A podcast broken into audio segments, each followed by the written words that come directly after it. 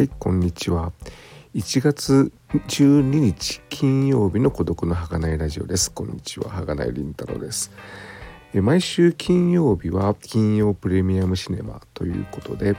映画についてお話をしておりまして、先週、ま、新年第1弾ということで、2023年の私個人的なシネマランキングについて、ベスト10お話をしたんですけれどもその中で一作品あの感想などをあのアップしてない作品があることに気がつきまして、えー、今回は、まあ、それを発掘したんで、えー、それをあの配信したいというふうに思います。でその作品は「えー、バイビー・ワリキューレツ・ベイビー」えー、ランキングでは2位の作品ですね。えー、これあの4月去年の4月頃だと思ったん思いますが、えー、劇場で見た時に、えー、感想を録音してでそのままにして、え、アップしてなかったんで、え今回それを、え公開したいと思います。ここでちょっと感想古いですけれどもでもうねあの UNEXT とかでレンタルで配信が始まっていますしあと1作目のベビーバリキューレも見放題とかでアマプラとかいろんなとこで、えー、サブスク配信されてますんで、まあ、まずはそちら1作目から見ていただいたらいいかなというふうに、えー、思います。本当にあの面白い、えー、日本映画の、ね、で割と低予算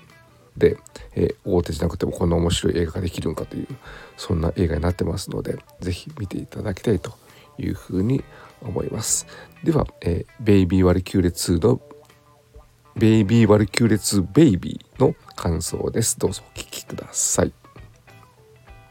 えー、この映画、えー、おととし2021年に公開された、えー、ベイビーワルキューレの続編でして、でベイビーワルキューレ公開時、えー、結構こう話題になってるっていうか一部で、ね、結構熱狂的な人気を博した映画でで私がその評判を聞いた頃にはちょっとあのちょうど、え公開終了間際という時期でして、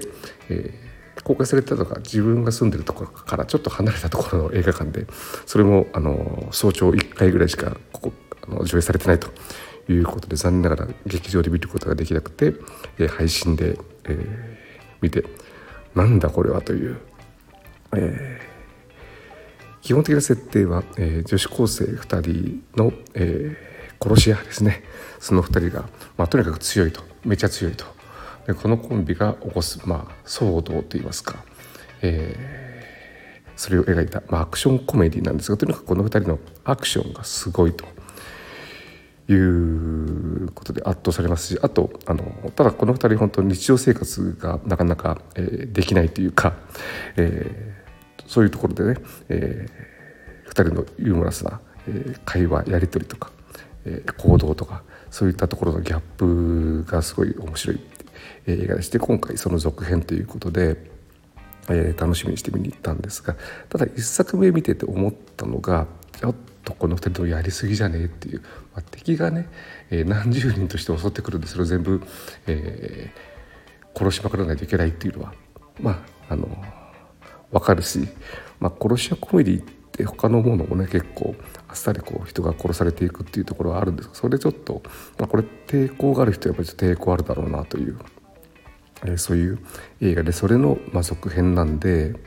えー、あんだけ1作目で殺しまくっていて第2作目どうなるんだと、えー、思って見に行ったらまあそのき、えー、期待が、まあ、いい意味で裏切られたそんな映画でした。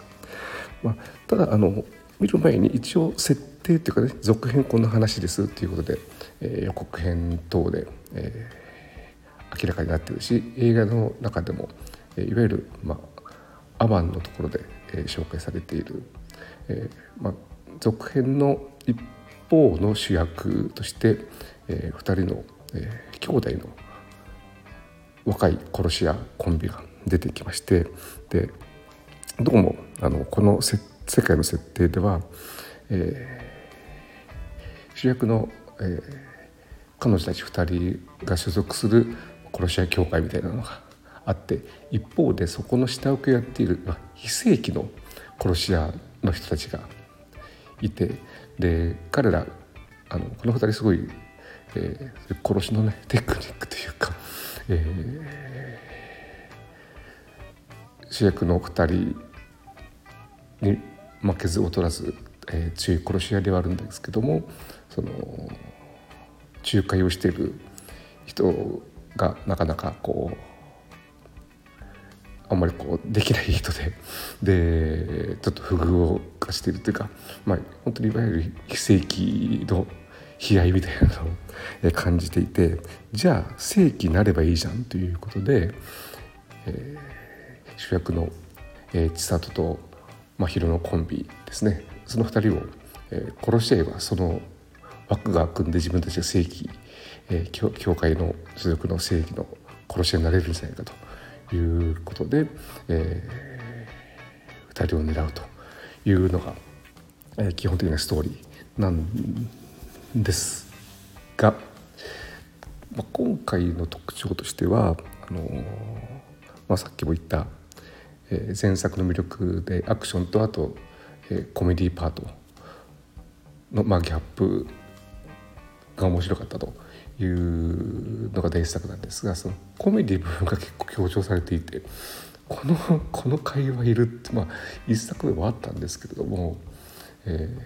ー、それが結構長くあったりねあとあのその教会の関係者というか上司の佐野さんですとかあと、えーまあ、彼女たちがねいろいろとこう殺した後の後始末をする処理班の、えー、田坂さんとその部下のちょっとえっ、ー、と女の子の名前ちょっと忘れてしまいましたがのコンビだとかそういったところの、えー、やり取りが、えー、いろいろあって、えー、そこのあのところ面白いんですけども で、ね、私この映画好きなんでそういうところを見られるってすごい楽しいんですが、えー、でもこのやり取りこんな長くいるかいだと。いうこととあと途中で出てくるとある、えー、2021年の初めぐらいにヒットした映画。あのこの私の、えー、映画ビブログチャンネルでも一度お話をしている映画なんですがそれがなぜかこう唐突に、えー、話題に出てきてでちょっとねその映画に関するやり取りが、5分ぐらい続くというじゃあ結婚しようよというのが結構、えー、インパクトあるセリフとして、えー、この「ビビ・ワリキュール2」の中でも出てきてなんかその印象が残ってしまう。まあね監督がね、えー、この「ベイビー・ワリキュール」の監督坂本優子監督という、えーと、ね、今27歳なのかな？すごい若い監督なんですがあのその監督によく出た脚本家が書いた、えー、映画なんであの間違えること間違えられることが多くてその、まあ、皮肉的にその映画を取り上げたのかもしれませんけれども。あのあとまあねその映画の主人公の2人の関係とこの映画の主人公の2人の関係とかねそういったところも割とこうオーバーラップするところもあったりしてなかなか、それそれで面白いけどもでも初見の人とか「これなんでこの映画の話をしてるの?」ってなんでこの映画の中で別の映画の話をしてるのとなってしまうんじゃないかと。でまああのあと魅力としてやっぱりその主人公、えー、千里と真宙のやり取りというところでまあ、ね、ぶっちゃけゆりっぽいところもあったりあと今回そんなにあでもあるかなやっぱりあの共依存的なところも、えー、あったりするんですけれどもでもやっぱりあのそうは言っても2人の関係って自分はやっぱりシスターフットとしてすごいいいと思ってるシスターフットもの私大好きなんで特にあのアニメなんかはそういったアニメがやっぱり好きで、まあ、あまりねあの映画とかドラマで明らかにシスターフットとあんまり、えー、なかったりするんですがこれは本当はもうザ・シスターフットと。いう映画、まあ、バディと言ってもいい、えー、その2人が、えーまあ、今回も大暴れしますしあと、まあ、後半のねその冒頭に出てきた、えー、下請け殺し屋兄弟との、えー、バトルも凄まじいものがありますしあと、まあ、最後に一作目になかった感動というかね、えーうるっとしてしまう「おはよう」っていうセリフですとか、えー、なかなか、えー、いいセリフもいっぱいあると。そんな映画です。多分もうそろそろ公開終わりそうなんで、えー、またの方是非、えー、どっかに見かけたら見ていただきたいと思います。あのどうやらねあの1作目よりもこう内容をハードにするとレーティング的にあの若い子が見られなくなるっていうね、えー、R18 とかになってしまう可能性も、えー、あるんでその辺も抑えたんじゃないかって言われているところがあってそれが結構あの逆にまあ見やすいっていうかあの本当に1作目は面白いけど殺しすぎっていうところが自分でちょっとねあの倫理的にどうかと思ってしまうところがあったけど今回もまああの巻き込まれて、えー、やっちゃうところがね今回もあったりはするんですけれども、まあ、前回ほどではないっていうか前回よりは見やすい内容になってると思いますのででぜひねやっぱり次続編も、えー、見てみたいというそんな映画です。はい、